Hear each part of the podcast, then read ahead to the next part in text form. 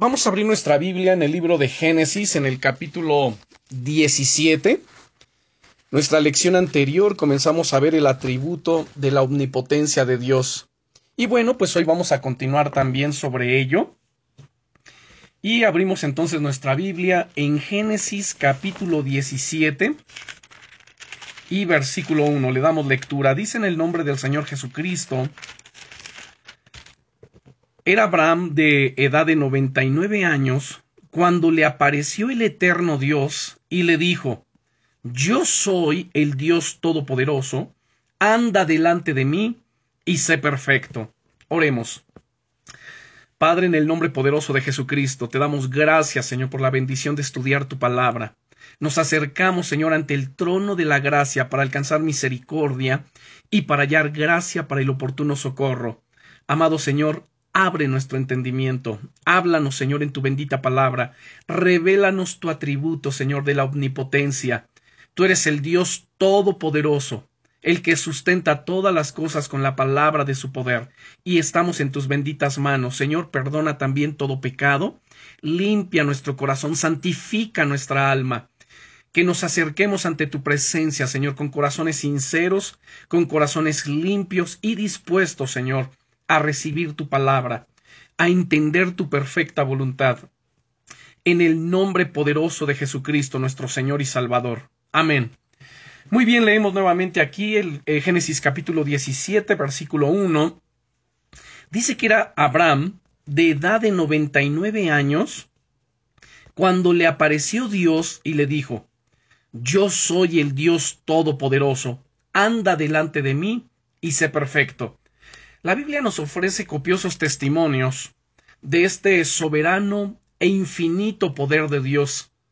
Ejemplo de ello lo vemos aquí en este pasaje, en este versículo 1 del capítulo 17 de Génesis, nuevamente que nos dice, era Abraham. Noten aquí, era Abraham. Aún Dios no le había cambiado el nombre por Abraham.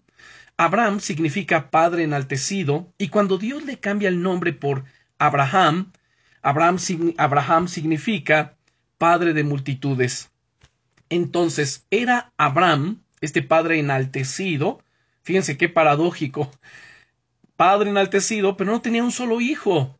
Tenía 99 años, su esposa en esta edad de Abraham, ella tenía 89 años, ella era estéril, aún no había concebido en su vientre, pero bueno, Dios le dio la promesa.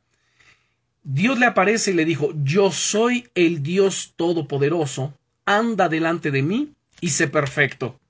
Dios Todopoderoso es una traducción de la palabra hebrea el Shaddai. Recordarán ustedes que en nuestra lección anterior hablamos un poco acerca de ello, qué significa el Shaddai. Entonces, Dios Todopoderoso es una traducción de esta palabra hebrea el Shaddai, cuya raíz indica la suficiencia de Dios ante la fragilidad humana.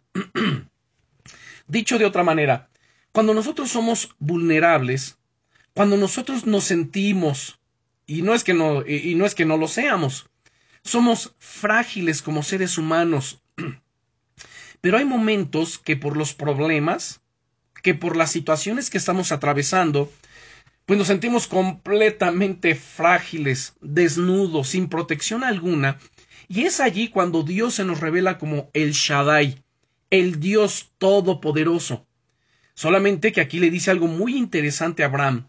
Anda delante de mí y sé perfecto. ¿Qué significa esto?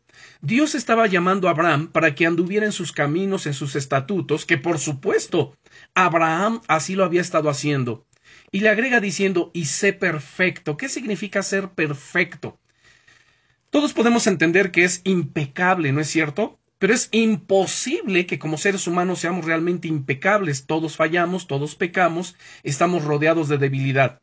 Pero se refiere en el sentido de que día a día nos esforzamos por agradar a Dios, que no nos conformamos a nuestra naturaleza humana de fragilidad, de pecado, de debilidad, y que nos aferramos en confianza plena en este Dios todopoderoso. En el libro de Génesis se usa particularmente el Shaddai, en situaciones cuando la gente se halla muy presionada y necesita hallar seguridad. Vamos a ver tres pasajes más aquí en Génesis. En el capítulo 28 y versículo 3, Génesis capítulo 28 y versículo 3, leemos, y el Dios omnipotente, noten aquí la palabra omnipotente, que en el hebreo aparece aquí como Shaddai, el Shaddai. El Dios omnipotente te bendiga y te haga fructificar y te multiplique hasta llegar a ser multitud de pueblos. Qué importante es cuando entendemos estas cosas, cuando conocemos los atributos de Dios, los diferentes nombres de Dios, y los podemos emplear precisamente en las diferentes situaciones que estamos enfrentando y aún para bendecir a nuestros hijos, para bendecirnos nosotros mismos, para bendecir la iglesia. Y aquí fíjense nada más que interesante, y el Dios omnipotente te bendiga. ¿Quién está empleando esto? Bueno, Jacob estaba recibiendo esa bendición de, padre, de, parte de su padre Isaac. Dice en el versículo 1, entonces Isaac llamó a Jacob y lo bendijo y le mandó diciendo, No tomes mujer de las hijas de Canaán, levántate, ve a Padanaram, a casa de Betuel, padre de tu madre, y toma allí mujer de las hijas de Labán, hermano de tu madre, y el Dios omnipotente te bendiga, y te haga fructificar y te multiplique, hasta llegar a ser multitud de pueblos, y te dé la bendición de Abraham. Noten aquí, ya no era Abraham, Padre enaltecido, sino ahora Abraham, Padre de multitudes, y a tu descendencia contigo, para que heredes la tierra en que moras, que Dios dio a Abraham. Bien, pero entonces lo que queremos resaltar aquí es en el versículo 3, y el Dios omnipotente, el Shaddai, te bendiga y te haga fructificar y te multiplique hasta llegar a ser multitud de pueblos. Tenemos otro pasaje en el capítulo 35 también de Génesis capítulo 35 y el versículo 11. Leemos aquí. También le dijo Dios, yo soy el Dios omnipotente. O sea, Dios se le reveló a Jacob y Dios mismo se presenta ante él como lo hizo con Abraham. Yo soy el Dios omnipotente, el Shaddai. Crece y multiplícate una nación y conjunto de naciones procederán de ti, y reyes saldrán de tus lomos. Ahora veamos en el capítulo 49, también de Génesis, capítulo 49 y versículo 25. Ahora Jacob está orando y bendiciendo a sus hijos, a los, a los doce patriarcas, y aquí en el verso 25 dice, por el Dios de tu Padre,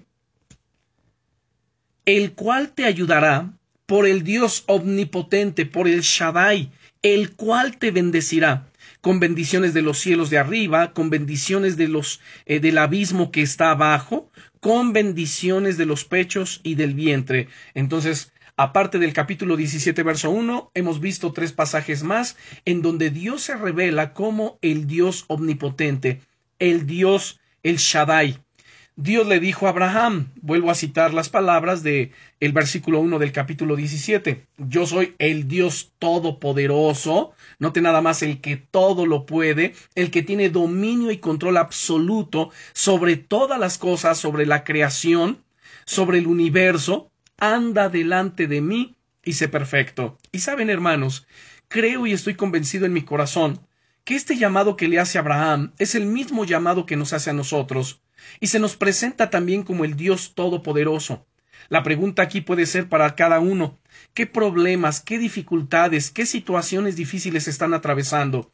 ¿Qué imposibilidades están frente a nosotros? Pues allí en medio de ello Dios se nos revela, Dios se presenta y nos dice yo soy el Dios todopoderoso. Cuando uno comienza a titubear, cuando la fe comienza a flaquear, Dios dice, ten ánimo, no temas, yo soy el Dios todopoderoso, anda delante de mí y sé perfecto. Así que Dios tiene el mismo mensaje en la actualidad para nosotros. Tenemos que obedecerle porque Él es Dios. Esta es una razón suficiente. Si ustedes no piensan que los beneficios de la obediencia valen la pena, piensen bien quién es Dios.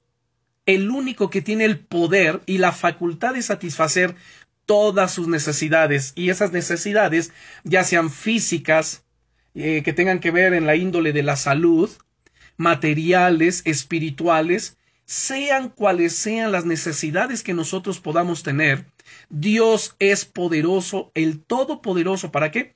Para satisfacerlas, para poder suplirlas. Vamos a abrir en el capítulo 18, eh, por favor, del libro de Génesis también. Vamos al capítulo 18. Bien, vamos al capítulo 18. Busquen el versículo 14. Dios aquí está hablando con Abraham y noten lo que, le, lo que Dios le pregunta. ¿Hay para Dios alguna cosa difícil? Obviamente para nosotros, como seres humanos falibles, como seres humanos débiles, por supuesto que hay imposibilidades, cosas que no podemos afrontar solos, cosas de las cuales necesitamos la ayuda, el auxilio divino. Y entonces Dios aquí pregunta, ¿hay para Dios alguna cosa difícil? Al tiempo señalado volveré a ti, y según el tiempo de la vida, Sara tendrá un hijo. Qué maravilloso es esto. Dios mismo se le presenta Abraham cuando él estaba en el encinar de Mamre, de Mamre. Y entonces aquí Dios le, pregunta, ¿acaso hay alguna cosa difícil para Dios? Y esa misma pregunta nos las hace a nosotros cuando estamos titubeando. ¿Hay acaso alguna cosa difícil para Dios? ¿Cuál es la respuesta? La respuesta es no, Señor. Muy bien. Vamos al Salmo 115, al libro de los Salmos, capítulo 115. Salmo 115 y veamos el versículo 3. En el verso 3 leemos, no, este, nuestro Dios está en los cielos, todo lo que quiso ha hecho. ¿Se dan cuenta?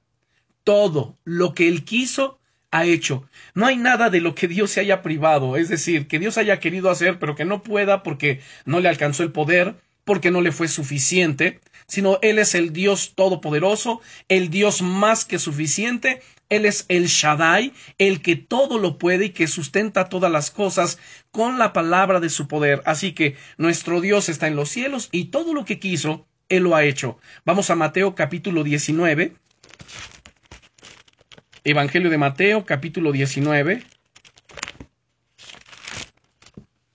Y damos lectura al versículo 26. Dice aquí, capítulo 26 de Mateo 19, y mirándolos Jesús les dijo, para los hombres esto es imposible, mas para Dios todo es posible. La palabra posible en el griego es la palabra dunatos, que podemos comparar con dinastía, dinamita, dínamo y dinámico. ¿Y qué significa esto? Bueno, dunato significa fuerte, potente, poderoso. En su forma neutra, la palabra significa posible. La idea inherente es la de tener la habilidad para actuar y el poder para cumplir. Cristo asegura que a pesar de nuestros inútiles esfuerzos para hacer que las cosas sucedan, Él puede demostrar el poder dinámico que traslada a la gente del reino de Satanás al reino de Dios. Nada hay imposible para Dios. Incluso podemos ver, bueno, lo vamos a ver más adelante en Lucas 1.37, pero para describir este atributo divino de la omnipotencia de Dios, podríamos decir que Dios es la causa primera, absoluta e infinita, necesaria y suficiente de todo cuanto tiene razón de ser. Quiero repetir nuevamente esto, que para que podamos describir este atributo de la omnipotencia de Dios, este atributo divino, podríamos decir que Dios es la causa primera, absoluta, infinita, necesaria y suficiente de todo cuanto tiene razón de ser. Por la creación, conservación e intervención de todo lo que existe y sucede, todo el ser, de todos los seres creados, es efecto de la causalidad divina, no de la casualidad, sino de la causalidad divina. Es decir, es una diosidencia. Provocado directamente y originado por nuestro Dios. Vamos a mirar algunos textos que respaldan esto que acabo de mencionar. Veamos Hechos capítulo 17. Vamos al libro de los Hechos capítulo 17 y veamos los versículos 24, 25 y 28. Hechos capítulo 17, versículo 24 y 25. Leemos. Dice el apóstol Pablo, el Dios que hizo el mundo y todas las cosas que en él hay, siendo Señor del cielo y de la tierra, no habita en templos hechos por manos humanas, ni es honrado por manos de hombres como si necesitase de algo, pues Él es quien da a todos vida y aliento y todas las cosas Continuamos ahí. Dice el verso 26, y de una sangre ha hecho todo el linaje de los hombres, para que habiten sobre la faz de la tierra, y les ha prefijado el orden de los tiempos y los límites de su habitación. Y de aquí pasamos, bueno, continuamos, dice el verso 27, y llegamos al 28, para que busquen a Dios, si en alguna manera palpando puedan hallarle, aunque ciertamente no está lejos de cada uno de nosotros. Porque en Él vivimos y nos movemos y somos, como algunos de vuestros propios poetas también han dicho, porque linaje suyo somos. Así que Él es la causa primera, absoluta, infinita, necesaria y suficiente de todo cuanto tiene razón de ser, de todo cuanto existe. Ningún ser creado podrá crear, o sea, sacar de la nada, sino solo hacer o fabricar es decir, dar figura o disposición a los materiales creados por Dios que encuentra en la naturaleza. La omnipotencia de Dios significa dos cosas. Número uno, su libertad y poder para hacer todo lo que es consecuente con su naturaleza. Aquí veamos Lucas capítulo 1 versículo 37. Vamos a Lucas capítulo 1 y versículo 37. Aquí el contexto es que María está recibiendo la visitación del ángel Gabriel, quien le está anunciando que ella era escogida por Dios para que naciera el Verbo, el Cristo encarnado. Y entonces en el verso 37 le dice el ángel a María, porque nada hay imposible para Dios. Noten, porque nada hay imposible para Dios. Y en el nombre poderoso de Jesucristo, esto que estamos estudiando sobre la omnipotencia de Dios, estos pasajes que estamos viendo, deben derribar en el nombre de Jesucristo toda imposibilidad de nuestra mente, de nuestro corazón, perdón, toda duda, toda cosa que impide el avance, el crecimiento, y debemos aferrarnos a la omnipotencia de Dios, a que en Él todas las cosas son posibles y hablar sobre la situación, porque nada hay imposible para Dios. Y Él ha prometido que al que cree, todo le es posible. ¿Y por qué al que cree todo le es posible? Porque por medio de la fe activa ese poder de Dios sobre su vida, para que se derriben fortalezas, para destruir toda obra maligna y perversa, para derribar barreras y obstáculos que se oponen a nuestro avance, a nuestro crecimiento. Y segundo, la omnipotencia de Dios significa que su control y soberanía sobre todo lo hecho o que puede ser hecho. Su control y soberanía está sobre todo lo hecho o que puede ser hecho. Vamos al Evangelio de San Juan capítulo 3 versículo 27. San Juan capítulo 3 y versículo 27. Y nos dice, este versículo 27 del capítulo 3 de San Juan, respondió Juan y dijo, no puede el hombre recibir nada si no le fuere dado del cielo. Noten estas palabras, no puede el hombre recibir nada si no le fuere dado del cielo. La salud, la vida, la bendición, la inteligencia, el conocimiento, la prosperidad, etcétera, todas estas cosas, hermanos, las recibimos de parte de Dios todo viene de parte de Él. Dice Santiago capítulo 1 versículo 17, porque toda buena dádiva y todo don perfecto desciende de lo alto del Padre de las Luces, en el cual no hay mudanza ni sombra de variación. Él de su buena voluntad nos da todas las cosas. Pero entonces, al hablar de la omnipotencia, todo el tiempo tenemos en mente entonces el poder de Dios. Una de las definiciones de poder que da la Real Academia de la Lengua es dominio, imperio, facultad y jurisdicción que alguien tiene para mandar o, ejecutar algo. Dios es omnipotente, todopoderoso, lo cual lo separa de otro tipo de deidades. Recordemos nuestras dos definiciones para todopoderoso. La primera en el hebreo es Shaddai, el Dios todopoderoso, el Dios omnipotente, el que tiene control absoluto de todas las cosas. En el griego, la palabra que se emplea para todopoderoso es pantocrator. En el, en el hebreo él es el Shaddai, en el griego él es el pantocrator, es decir, el todo gobernante, Dios como soberano absoluto y universal de todas las cosas de toda su creación, de todo el universo, las constelaciones, de todo lo creado, ya sea visible e invisible. Quiero que veamos Mateo capítulo 19. Vamos al capítulo 19 de Mateo. Y en este capítulo 19 podemos ver el versículo 26. Y mirándolos Jesús les dijo, para los hombres esto es imposible, mas para Dios todo es posible.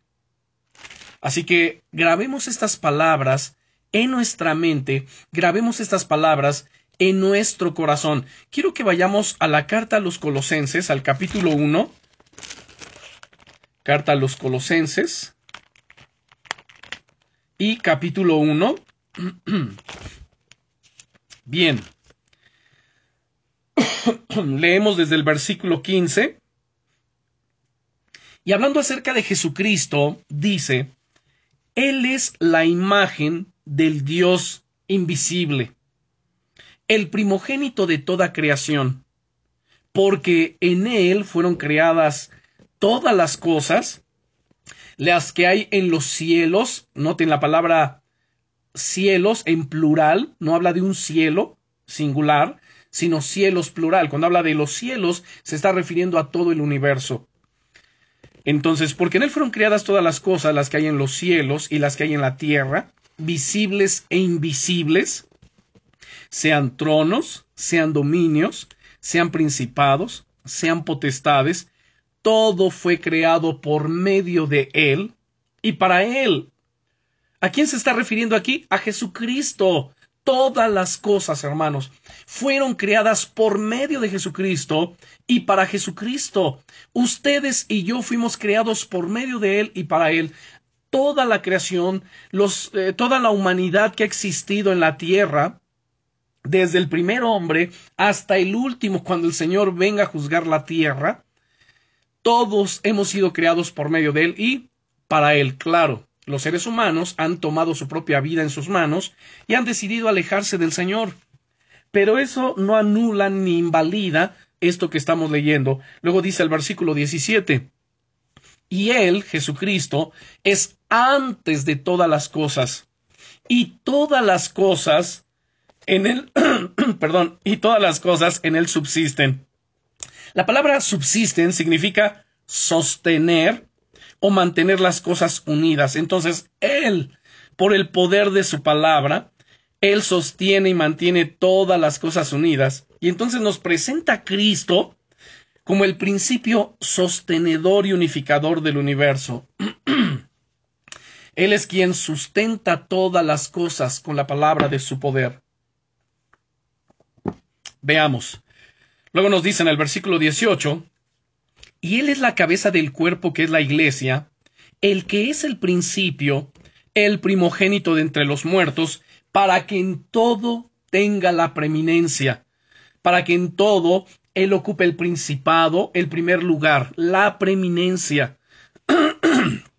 Perdón, por cuanto agradó al Padre que en él, en Cristo, habitase toda plenitud. Noten, toda la plenitud de la deidad está encerrada en Cristo, por cuanto agradó al Padre que en él habitase toda plenitud. Y por medio de él, de Cristo, reconciliar consigo todas las cosas, así las que están en la tierra como las que están en los cielos, en el universo, haciendo la paz mediante la sangre de su cruz. Ahora vamos a Hebreos capítulo 1. La carta a los Hebreos capítulo 1. Vamos a leer del versículo 1 al versículo 3. Hebreos capítulo 1, versículos 1 al 3. Bien. Dice Dios, habiendo hablado muchas veces y de muchas maneras en otro tiempo a los padres por los profetas, en estos postreros días nos ha hablado por el Hijo, a quien constituyó heredero de todo y por quien asimismo hizo el universo. La palabra universo o para universo en el griego es aion, que significa las eras o los mundos. Entonces, a, Cristo Jesús lo constituyó heredero de todo y por quien asimismo hizo el universo, el cual siendo el resplandor de su gloria y la imagen misma de su sustancia, y quien sustenta todas las cosas con la palabra de su poder, habiendo efectuado la purificación de nuestros pecados por medio de sí mismo, se sentó a la diestra de la majestad en las alturas. Entonces, hermanos, porque nada hay imposible para Dios. Veamos una vez más nuestras circunstancias. Veamos las situaciones que estamos atravesando. Veamos las luchas, los problemas, las dificultades, la pandemia, todas esas cosas. ¿Ustedes creen que esto ha sorprendido a Dios? ¿Ustedes creen que esto tomó a Dios desapercibido? Por supuesto que no. Dios tiene control absoluto de todo. Nada puede suceder si Dios no lo permite. Y esto está sucediendo porque Dios lo ha permitido. Y lo ha permitido con diferentes propósitos. Podamos señalar uno o dos propósitos que Dios ha permitido. Número uno, quebrantar la dureza del corazón del ser humano. Segundo, probar a su iglesia, probarnos a nosotros como creyentes, si nos aferramos y creemos, si perseveramos a, pesar de todas estas cosas, o desmayamos y actuamos como la demás gente que no conoce a Dios, nos apanicamos y actuamos como ellos. Así que Dios permite todas estas cosas para ver lo que está en nuestro corazón. Quiero que vean eh, Deuteronomio capítulo 8 y que se ajusta perfectamente con esto que acabo de mencionar. Veamos el versículo 2 del capítulo 8. Dice el verso 2, Deuteronomio capítulo 8, versículo 2, y te acordarás de todo el camino por donde te ha traído el Señor tu Dios estos cuarenta años en el desierto. ¿Y como para qué, Señor, has hecho todas estas cosas? Bueno, dice aquí, para probarte para afligirte, para saber lo que había en tu corazón, si habías de guardar o no sus mandamientos. Hemos señalado muchas veces que cuando todo va bien en nuestras vidas, saben hermanos, es muy fácil decir, Señor, yo te amo, Señor, yo confío en ti, Señor, yo contigo hasta la muerte, ¿no? Como el caso de Pedro y los discípulos, cuando el Señor les reveló que era necesario que él descendiera a Jerusalén y ser apresado por los alguaciles, por los sacerdotes, y ser llevado a juicio y finalmente a, muerte.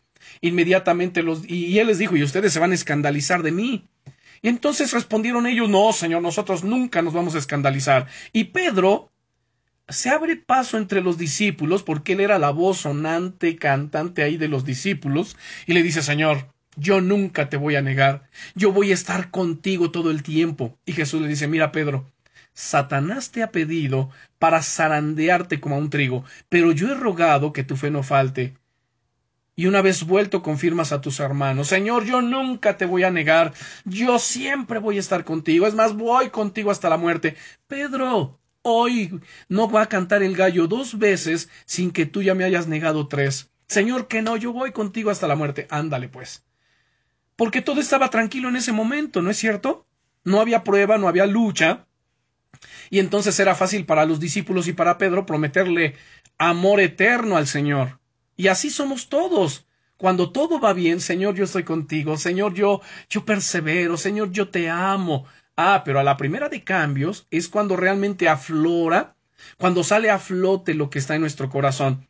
Y por eso es que en este caso, el Señor le habla al pueblo de Israel por medio de Moisés, y dice Moisés, y te acordarás de todo el camino por donde te ha traído el Señor tu Dios estos cuarenta años en el desierto. Ahora, no hablemos nosotros de muchos años, hablemos de dos, de la pandemia, ¿no es cierto? Para afligirte, para probarte, para saber lo que había en tu corazón, si habías de guardar o no sus mandamientos. Y vea qué tremendo todavía lo que nos dice el versículo 3. Y te afligió, y te hizo tener hambre. ¿Cuántos no han perdido sus empleos?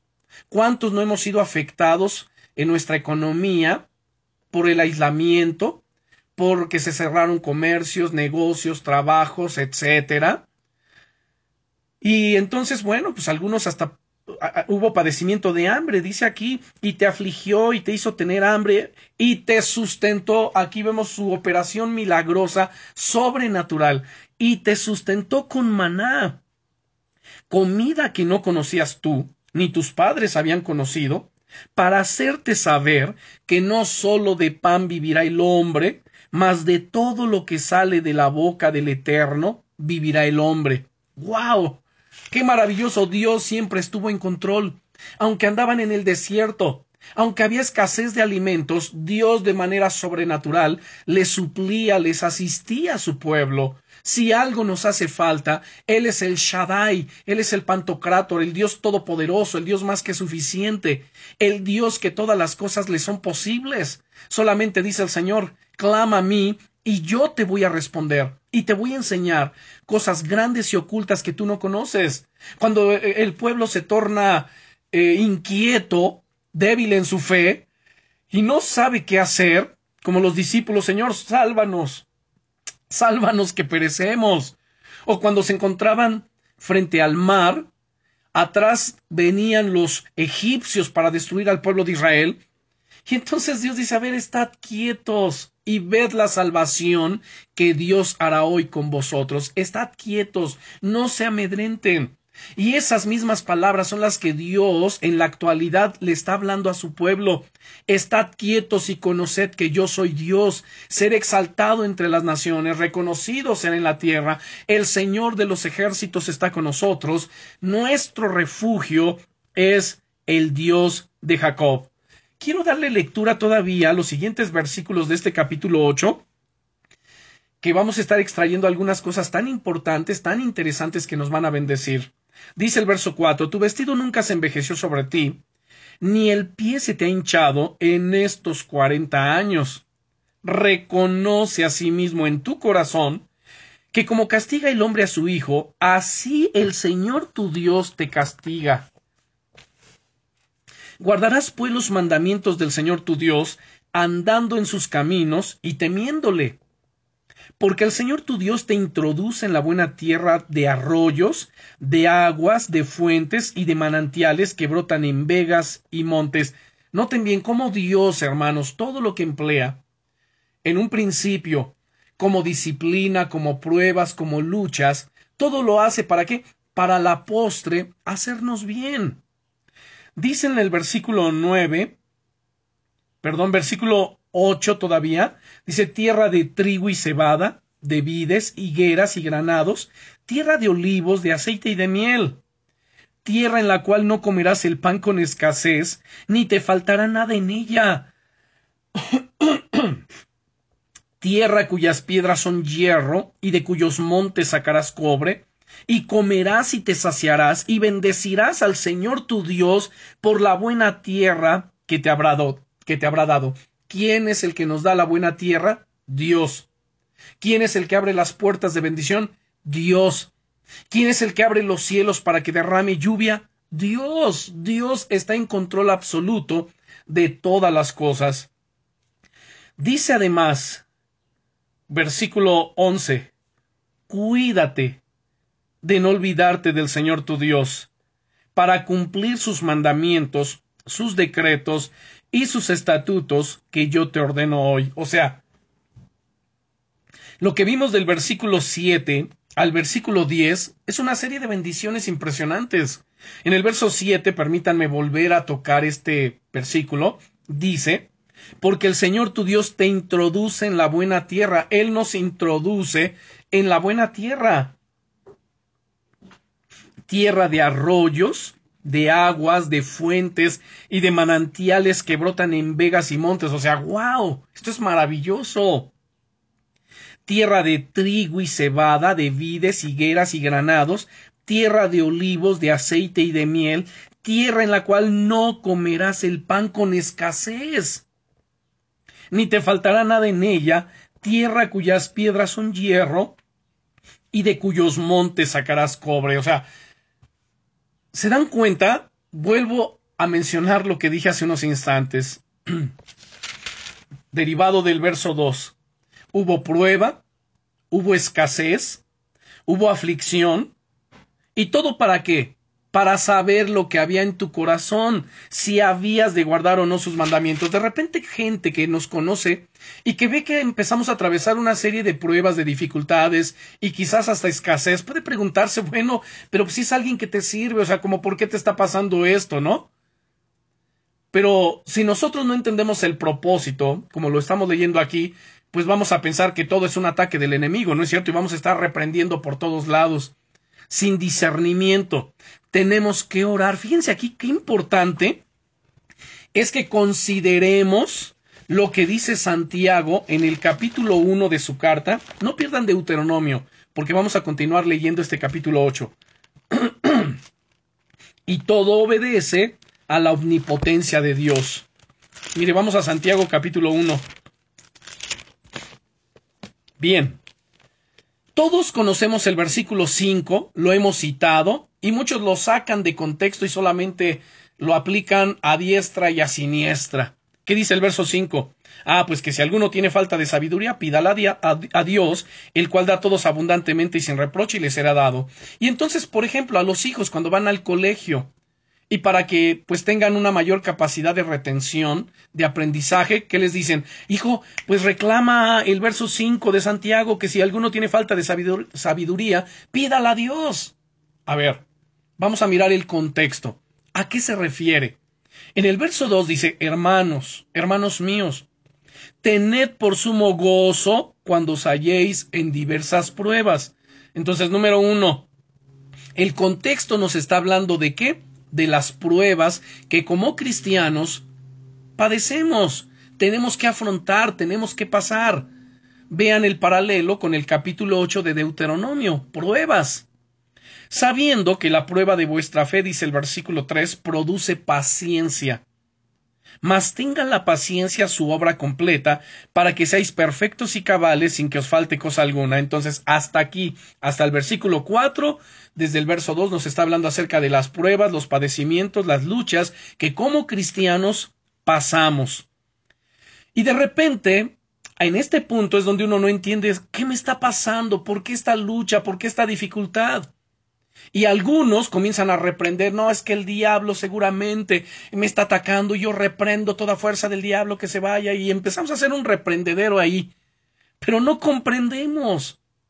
Y para eso entonces en el verso 5 está diciendo, y si alguno de vosotros tiene falta de sabiduría, dicho de otra manera, es y si alguno de ustedes no entiende, no discierne, le falta sabiduría para entender la situación que está atravesando, pues pídale esa sabiduría a Dios, el cual da todos abundantemente y sin reproche, y le será dada. Pero pida con fe, no dudando nada, porque el que duda es semejante a la onda, a la onda del mar, que es arrastrada por el viento y echada de una parte a otra.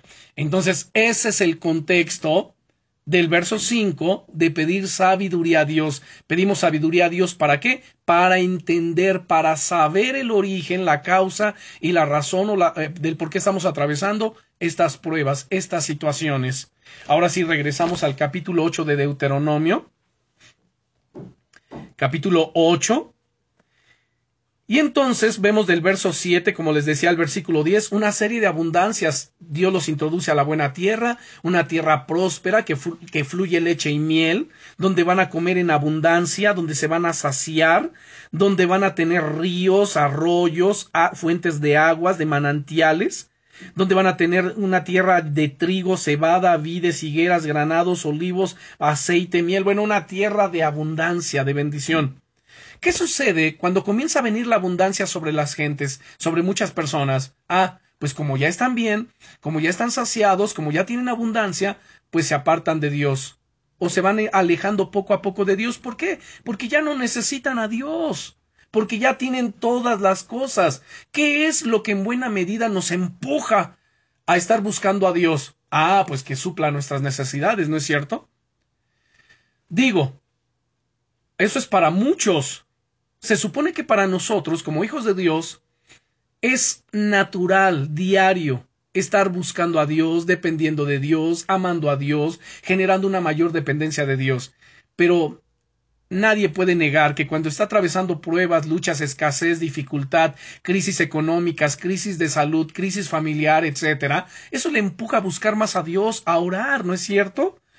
Pero cuando ya se han suplido estas necesidades, o se han solucionado esos problemas, pues muchos se relajan en la oración. ¿Por qué? Porque ya todo está suplido. Por ello, en el versículo 11 de este capítulo 8 de Deuteronomio dice, Cuídate de no olvidarte del Señor tu Dios, para cumplir sus mandamientos, sus decretos y sus estatutos que yo te ordeno hoy.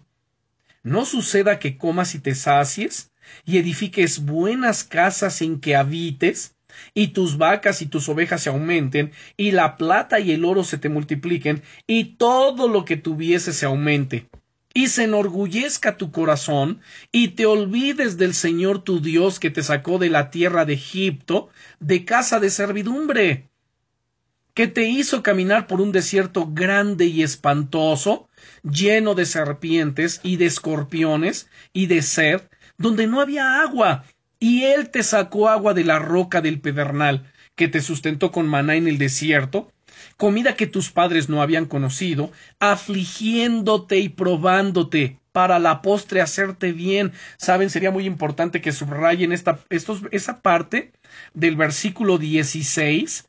Si tienen allí un marcatextos, ustedes pueden subrayar, de hecho, todo el versículo 16, ¿no? Que te sustentó con maná en el desierto de una manera sobrenatural, afligiéndote, además dice, perdón, comida que tus padres no habían conocido, pero también afligiéndote y probándote. Vuelve a mencionar las mismas cosas que nos había ya citado en el versículo 2. Entonces, que te sustentó con maná en el desierto, comida que tus padres no habían conocido, afligiéndote y probándote. ¿Para qué? Para la postre hacerte bien. Esto tiene también que ver con lo que dice Romanos 8:28. Y sabemos que a los que a Dios amamos, todas las cosas nos ayudan a bien. Esto es a los que conforme a su propósito son llamados. Si estamos atravesando en este momento situaciones difíciles, glorifiquemos a Dios. Señor, bendito sea tu nombre. Bendito sea, Señor. Si, alguien no entiende la causa, eh, la razón, la situación por la que está atravesando ello, Ore a Dios y pídale sabiduría. Señor, dame sabiduría para entender por qué estoy pasando esta situación. Quizás es una reprensión, quizás es una corrección, quizás puede ser un ataque de parte del enemigo, pero el Señor allí va a dar sabiduría, va a revelar la situación y entonces podemos actuar sabiamente, sensatamente y no como les decía hace un momento, ¿no? Que nos encontremos todo el tiempo reprendiendo y haciendo un reprendedero según de demonios, pero a veces es Dios el que está permitiendo la situación porque quiere enseñarnos algo, quiere ver qué hay en nuestro corazón, quiere, quiere generar una mayor dependencia en Él. Bien. Entonces, dice luego el verso 17, después de haber concluido el 16 diciendo para la postre hacerte bien, y digas en tu corazón, mi poder y la fuerza de mi mano me han traído esta riqueza. O sea, aquí le están robando la gloria a Dios.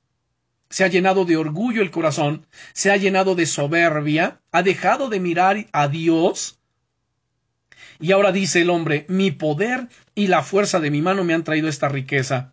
Y entonces en el 18 nos dice, sino acuérdate del Señor tu Dios, porque Él te da el poder para hacer las riquezas, a fin de confirmar su pacto que juró a tus padres, como en este día. A ver, aquí verso 18, también pueden ahí subrayar, sino acuérdate del Señor tu Dios, porque Él te da el poder para hacer qué? Las riquezas. Ustedes pueden orar esto y decirle, Señor, bendice mi trabajo, bendice mi negocio, bendice la obra de mis manos, Señor, al trabajo de mis manos da bendición, porque tú eres, Señor, el que me da el poder para hacer las riquezas. Tú me das las ideas, ideas creativas, estrategias en el trabajo, en el negocio, para poder entender, eh, este, emprender, para hacer cambios, para hacer inversiones, inversiones sabias, sensatas, prudentes. Es Dios. Dios es el que te da el poder para hacer las riquezas. Luego, entonces el verso 18, sino acuérdate, porque Él te da ese poder para hacer las riquezas, a fin de confirmar su pacto que juró a tus padres, como en este día. Versos 19 y 20. Mas si llegares a olvidarte del Señor tu Dios, y anduvieres en pos de dioses ajenos y les sirvieres, y a ellos te inclinares, yo lo afirmo hoy contra vosotros que de cierto pereceréis como las naciones que el Señor destruirá delante de vosotros, así pereceréis por cuanto no habéis atendido a la voz del Señor vuestro Dios. Wow. Él es el Dios todopoderoso.